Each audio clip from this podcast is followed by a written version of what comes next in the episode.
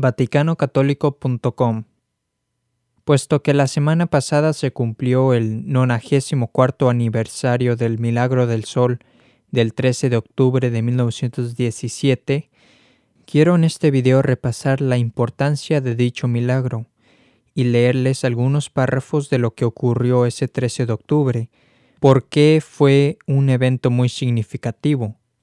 Ese milagro ocurrió en el pueblo de Fátima, en Portugal, después que la Virgen se les apareció varias veces durante el año 1917 a Jacinta, Francisco y Lucía, tres niños pastorcitos de 7, 9 y 10 años de edad. Ella se apareció el 13 de mayo, el 13 de junio, el 13 de julio, el 19 de agosto, el 13 de septiembre y el 13 de octubre. Ella les informó que haría un milagro en octubre para que todos creyeran. Es interesante lo que ella dijo al respecto el 13 de julio, cuando Lucía le preguntó, quisiera pedirle nos dijera quién es y que haga un milagro para que todos crean que usted se nos aparece. Y Nuestra Señora respondió, Continuar viniendo aquí todos los meses. En octubre diré quién soy y lo que quiero, y haré un milagro que todos han de ver para que crean. En otras palabras, el milagro iba a ser tan impresionante e innegable que básicamente no se podría negar por el testimonio que se daría y por los eventos profundos que ocurrirían. Sin embargo, lo interesante es que el 13 de octubre fue un día increíblemente lluvioso. Había lodo por todas partes, la lluvia caía y caía. Y voy a citar un poco del libro de William Thomas Walsh, Our Lady of Fatima, Nuestra Señora de Fátima, dice, La lluvia caía constantemente y sin piedad. Y esto me parece muy interesante porque nuestro Señor obraría un gran milagro y una señal externa el 13 de octubre, algo que él no hace a menudo.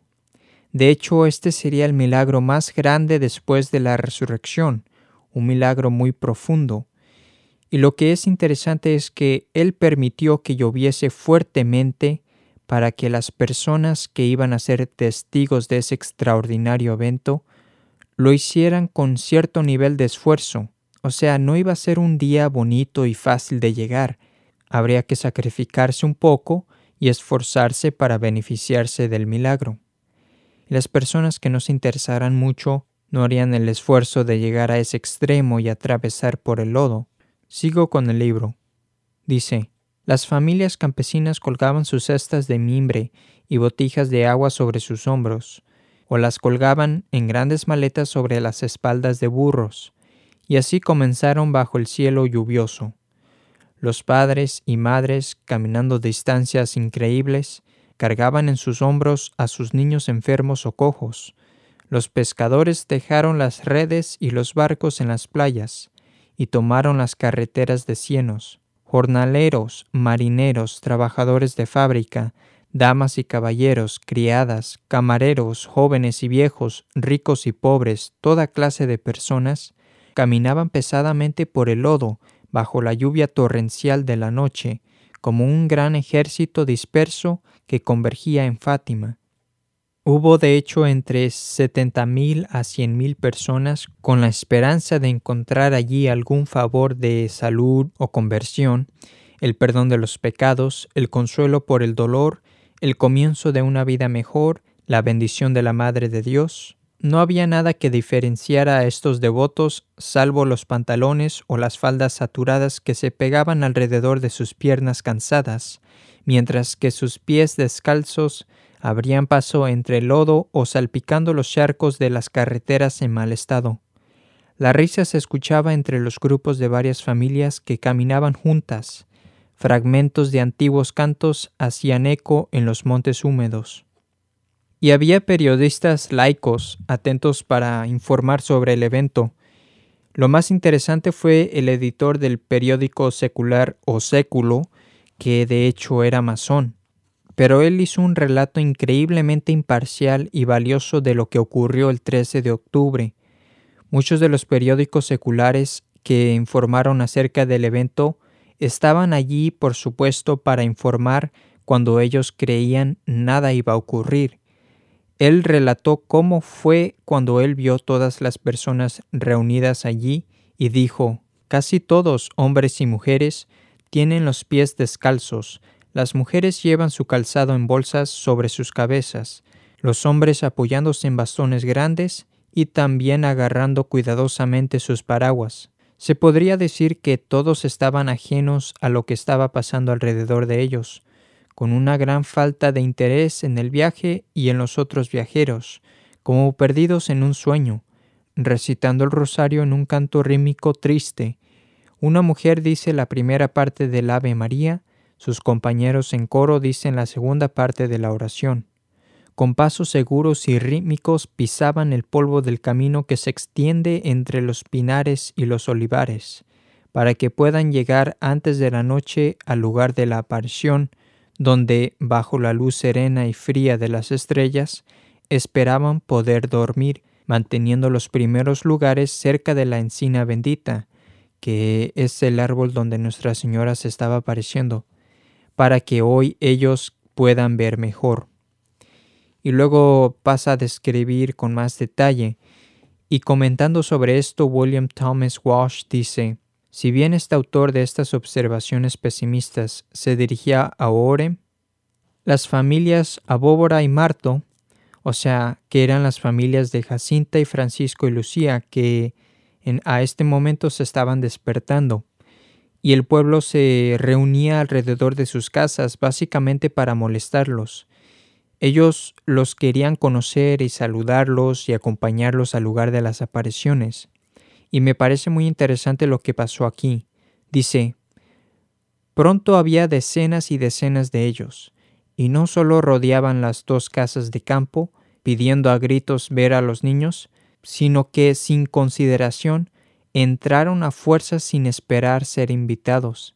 La madre de Jacinta y Francisco, tía Olimpia, estaba furiosa por la manera informal que ensuciaron por todo el piso con charcos de agua y lodo rojo de los campos. Entonces la gente rodeó sus casas, entrando a la fuerza, básicamente ensuciando sus casas con lodo, agua y tierra. Sorprende francamente el egoísmo de muchas de estas personas que básicamente fueron a ese lugar para ser posiblemente ser bendecidos por Dios, en cierta manera por ver la aparición de Nuestra Señora, pero ellos no tenían ninguna consideración por la privacidad de su hogar. Era una acción totalmente egoísta. Se abrieron pasos sin permiso, pisotearon toda la casa, Incluso dice que se subieron a sus camas. Dice, era el colmo cuando estos extranjeros comenzaron a acomodarse en sus camas. Y la madre de Jacinta y Francisco les gritaron, Fuera de aquí, todos fuera. Esto lo encontré realmente ridículo y ello demuestra francamente la mala voluntad de tantas personas. O sea, como que no captaron el mensaje. Es decir, quizás Dios los hubiera bendecido si hubiesen demostrado más caridad y consideración por los demás. Y se puede ver que muchas personas creen que al estar cerca de quien está recibiendo visiones, como que de alguna manera van a hacerse santos. No es tanto por seguir el mensaje de Nuestra Señora, sino más bien estando cerca de quien recibe los mensajes, y ellos creen que se harán santos por solo ese hecho. Y cuando los niños se iban al lugar de la aparición, eran saludados por toda esa gente y los seguían. En realidad era una escena increíble. Ellos temían por sus vidas por todo este alboroto. Y Jacinta dijo, Si nos lastiman, nos iremos al cielo, pero aquellos que nos lastimen, pobres personas, se irán al infierno. Y William Thomas Walsh describe el viaje al lugar de las apariciones.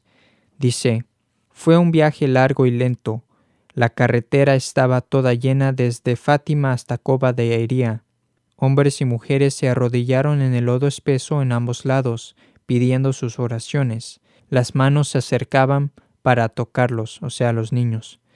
Esto lo encontré fascinante porque, si bien muchas de estas personas estaban demostrando un interés vivo y bueno en querer ver la aparición de Nuestra Señora, etc., es extraordinario el esfuerzo y la devoción que muestran hacia otras personas que solo han visto a Nuestra Señora? Cuando nuestro Señor está presente en los tabernáculos en todo el mundo, y ellos no muestran ni siquiera ese tipo de devoción. Así que parece que mucha gente no atinó con el punto clave. Continuando con el libro. Burros mojados amontonados entre la gente, los paraguas amenazaban picarle sus ojos, pero qué espectáculo cuando al fin llegaron cerca del lugar de las apariciones. Un total de setenta mil hombres, mujeres y niños, personas de todas edades y condiciones, estaban de pie pacientemente bajo la lluvia, esperando a los niños. Una muchedumbre bajo innumerables paraguas negros, sombreros chorreando y mantas empapadas, estaban tan amontonados entre la carretera y la encina que los niños lograron pasar solo con la ayuda de un chofer, que tomó a Jacinta y la montó en su hombro, gritando Abrí paso a los niños que vieron a la Virgen. Y luego dice La muchedumbre se movía y se balanceaba de allá para acá, amontonados juntos para calentarse, porque obviamente hacía frío por la lluvia, mirando hacia el cielo. Voces repetían el rosario en diversas cadencias rítmicas, un sacerdote que había estado rezando toda la noche bajo la lluvia y lodo estaba leyendo el breviario y de vez en cuando con sus dedos miraba nerviosamente su reloj. Luego se volvió hacia los niños y les preguntó a qué hora la Virgen iba a llegar. Al mediodía respondió Lucía. Echó un vistazo a su reloj y dijo con desaprobación Ya es mediodía. Nuestra Señora no es una mentirosa. Ya lo veremos. Casi todas las personas ahora estaban rezando el rosario. Bajen los paraguas, gritó Lucía. Ella no sabía por qué. Pero todos ellos bajaron sus paraguas. Estaban todos pacientemente bajo la lluvia. Unos minutos más pasaron. El sacerdote miró su reloj de nuevo. Ya se pasó el mediodía, dijo con una triste finalidad. Fuera con todo esto. Es todo una ilusión. Entonces este sacerdote estaba muy molesto porque parecía que el milagro no ocurría y básicamente denunció a los niños allí mismo. Incluso dice que comenzó a empujar a los niños con sus manos, pero eso fue dicho por solo una persona. Lucía respondió El que quiera irse puede irse, pero yo no me voy. Nuestra Señora nos dijo que viniéramos. Murmuraciones y gruñidos decepcionados comenzaron a escucharse entre los espectadores cuando nada ocurría. Entonces de repente Lucía miró hacia el oriente y gritó Acinta, híncate, que ya veo ahora a Nuestra Señora allí. Puedo ver el relámpago. La madre de Lucía, María Rosa, hasta este momento le gritó Cuidado, hija, no te dejes engañar. Es algo interesante el hecho que ella siempre se opuso a lo que su hija le decía acerca de las apariciones de Nuestra Señora en Fátima. Bueno, y luego dice, Lucía no escuchó la advertencia. Los más cercanos a ella notaron que su rostro se había vuelto rojo y transparentemente hermoso. Ella ahora miraba con entusiasmo a la señora misma y empezó a hablarle. ¿Qué quiere vuestra merced de mí? dijo Lucía, y Nuestra Señora respondió, Quiero decirte que hagan aquí una capilla en mi honor, que soy la Señora del Rosario, que continúes rezando el Rosario todos los días. La guerra va a terminar y los militares volverán en breve a sus casas. Quería pedirle muchas cosas si curaba a unos enfermos y convertía a unos pecadores. Algunos sí, a otros no. Es preciso que se enmienden que pidan perdón por sus pecados. Y tomando un aspecto más triste, Nuestra Señora agregó, No ofendan más a Dios nuestro Señor, que ya está muy ofendido. Me llama la atención que Nuestra Señora se llamase a sí misma como la Señora del Rosario. Ella tiene de hecho cerca de 150 nombres, y uno de ellos es la Virgen del Rosario, y ella decidió elegir ese en vez de muchos otros que bien pudo escoger para describirse a sí misma. Ello fue así para indicarnos la necesidad y el poder del rosario, especialmente en esta época de la historia. Y después dice, no ofendan más a Dios nuestro Señor, que ya está muy ofendido. Enseguida, abriendo sus manos blancas, ocurrió el milagro del sol. Y es fascinante cuando se ve qué fue exactamente el milagro del sol. Pero antes de que esto ocurriera, Lucía vio algunas cosas que la muchedumbre no vio. Ella vio a San José bendiciendo al mundo, y aquí lo voy a leer. Dice, Habiendo la Santísima Virgen desaparecido en esa luz que ella misma irradiaba, se sucedieron en el cielo tres nuevas visiones, como cuadros que simbolizaban los misterios gozosos, dolorosos y gloriosos del rosario. Junto al sol apareció la Sagrada Familia, San José con el niño Jesús en los brazos, y Nuestra Señora del Rosario. La Virgen vestía una túnica blanca y un manto azul. Esto fue visto solo por Lucía. Luego después la gente empezó a ver el milagro. Dice, lo que sí vieron, sin embargo, fue algo estupendo. Nunca se había oído hablar de esto, y casi apocalíptico. Se entreabrieron las nubes, y el sol apareció como un inmenso disco de plata. A pesar de su brillo intenso, podía ser mirado directamente sin herir la vista. La multitud lo contemplaba absorta cuando, súbitamente, el astro se puso a bailar. Giró rápidamente como una gigantesca rueda de fuego. Se detuvo de repente y poco después comenzó nuevamente a girar sobre sí mismo a una velocidad sorprendente. Finalmente, en un torbellino vertiginoso, sus bordes adquirieron un color escarlata, esparciendo llamas rojas en todas direcciones. Estas se reflejaban en el suelo, en los árboles, en los rostros vueltos hacia el cielo, reluciendo con todos los colores del arco iris. El disco de fuego giró locamente tres veces, con colores cada vez más intensos, tembló espontáneamente y, describiendo un zigzag descomunal, se precipitó sobre la multitud aterrorizada. Un único e inmenso grito escapó de todas las gargantas. Todos cayeron de rodillas en el lodo, pensando que serían consumidos por el fuego. Muchos rezaban en voz alta el acto de contrición. Los prodigios duraron cerca de diez minutos y poco a poco el sol comenzó a elevarse trazando el mismo zigzag hasta el punto del horizonte desde donde había descendido. Se hizo entonces imposible fijar la vista en él. Era de nuevo el sol normal de todos los días. Después de terminar, el pueblo comenzó a exclamar que era un gran milagro. Incluso el reportero secular Almedía, que trabajaba para O Século, informó esto en su periódico y dijo que era un espectáculo único e increíble si uno no fuese testigo de ello. Se ve a toda la inmensa multitud darse la vuelta para ver el sol, que se muestra libre de nubes en el cenit. O sea, él está hablando de lo que ocurrió, y continúa a decir, antes los atónitos ojos de la gente, cuya actitud nos lleva de vuelta a los tiempos bíblicos y que, llenos de terror, con la cabeza descubierta, miraban hacia el cielo azul, el sol tembló, el sol realizó movimientos bruscos nunca vistos, fuera de todas las leyes cósmicas, el sol había bailado. De manera que eso fue lo que informó el periódico secular, y es muy interesante, y hubo otros testimonios de ello. Por todo el país de Portugal, de hecho, la prensa anticlerical se vio obligada a dar testimonio de la misma clase, hubo acuerdo general en lo esencial. También hubo acuerdo general en que ellos pensaban que el fin del mundo ya había llegado. Y este es el punto que de hecho quiero hacer aquí, que Fátima fue una señal grande que nos indica en dónde nos encontramos en la historia.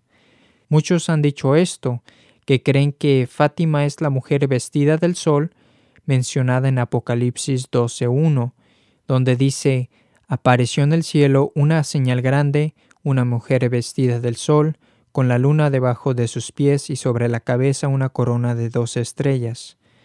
Hay toda una evidencia increíble de este hecho. No conozco a ningún otro individuo o grupo que realmente se enfoque en este punto, pero en el informe que se publicó en el periódico O Século el 15 de octubre, que habla de lo que ocurrió, su encabezado decía cómo ha bailado el sol en pleno mediodía en Fátima, las apariciones de la Virgen, la señal del cielo. Esto es sumamente interesante porque, ¿qué se dice en Apocalipsis 12.1? Dice, apareció en el cielo una señal grande. Entonces, si esto ocurre, ¿qué otra manera podría probar que Fátima es el cumplimiento de esa señal que del hecho que se tiene a la prensa secular diciendo que era una señal del cielo? O sea, si se ponen a pensar en ello, es una fascinante confirmación de que Fátima era la señal grande del cielo, dicha en Apocalipsis 12.1, puesto que tenemos al mismo periódico secular utilizando la misma frase para describirlo. Esto nos muestra que Fátima era en realidad la señal de que todos pensaban que el fin del mundo había llegado, pensaban que todos iban a morir. Básicamente fue el último mensaje real de que estaba por caer sobre nosotros la gran apostasía, que la tribulación final se acerca y nos dirigimos hacia el fin. Otro punto interesante acerca de que la Virgen dice que ella es la Señora del Rosario y cuando se considera eso y cómo Nuestra Señora quería que las personas recen a diario el Santo Rosario, y si se pone a pensar en Juan Pablo II que añadió cinco nuevos misterios al Rosario, o sea, piénsenlo bien. El Rosario fue dado por Nuestra Señora desde el cielo a Santo Domingo. Cuando el cielo da algo, cuando la Virgen da algo, es perfecto. La oración del rosario fue dada y es una oración perfecta. Así que podemos ver la maldad de Juan Pablo II tratando de destruir la oración perfecta del rosario, añadiendo cinco nuevos misterios. Otra cosa digna de mencionar es que en Fátima vemos que Nuestra Señora se les apareció a tres niños de 7, 9 y 10 años de edad. En Lourdes se le apareció a Santa Bernadette que tenía 14 años. En la Salé se apareció a Melanie y Maximino que también eran niños. Y creo que ello es porque francamente la mayoría de las personas, no todos, pero la mayoría, cuando llegan a cierta edad adulta, carecen de la humildad de hacer realmente lo que Dios quiere y por eso la Virgen a menudo elige a los niños porque ellos oyen su mensaje y hacen lo que ella les dice sin que ellos metan su propio punto de vista de las cosas, lo que francamente la mayoría de los adultos más o menos creen tener sus ideas de cómo las cosas deben ser, como si fuera la respuesta más sofisticada, pero incluso si fuere sutil, o sea, creyendo que están haciendo la voluntad de Dios cuando en realidad ellos tienen sus propias ideas de cómo deben hacerse las cosas. Y por eso la Virgen elige a niños para que apliquen exactamente lo que ella les indica. Es todo de la simplicidad de los niños. Por último, también es interesante tomar en cuenta la edad de los niños. Jacinta y Francisco eran los últimos de nueve hijos, y Lucía era la última de siete hijos. Entonces podemos ver que las personas que están dispuestas al plan de Dios en su vida matrimonial, se ve que casi siempre Dios los premia, y en este caso con los videntes de Fátima. Podemos ver que todos ellos fueron los últimos de la línea. Este es un punto sumamente importante porque creo que no fue un accidente, ¿verdad? Ello es básicamente toda una refutación a la práctica pecaminosa de la planificación familiar natural, porque de ser por esa práctica, ciertamente estos pastorcitos nunca hubiesen vivido, Fátima nunca hubiera ocurrido, o al menos no con ellos, por eso está condenada por la ley divina y por la Iglesia católica la planificación familiar natural. Este tema lo tratamos en nuestro artículo disponible en nuestra página web. Bueno, aquí terminamos. Esto era lo que queríamos transmitir en este video respecto al 94 aniversario del Milagro del Sol del 13 de octubre de 1917 en Fátima. Para más información y otros temas, consulte nuestra página web vaticanocatólico.com.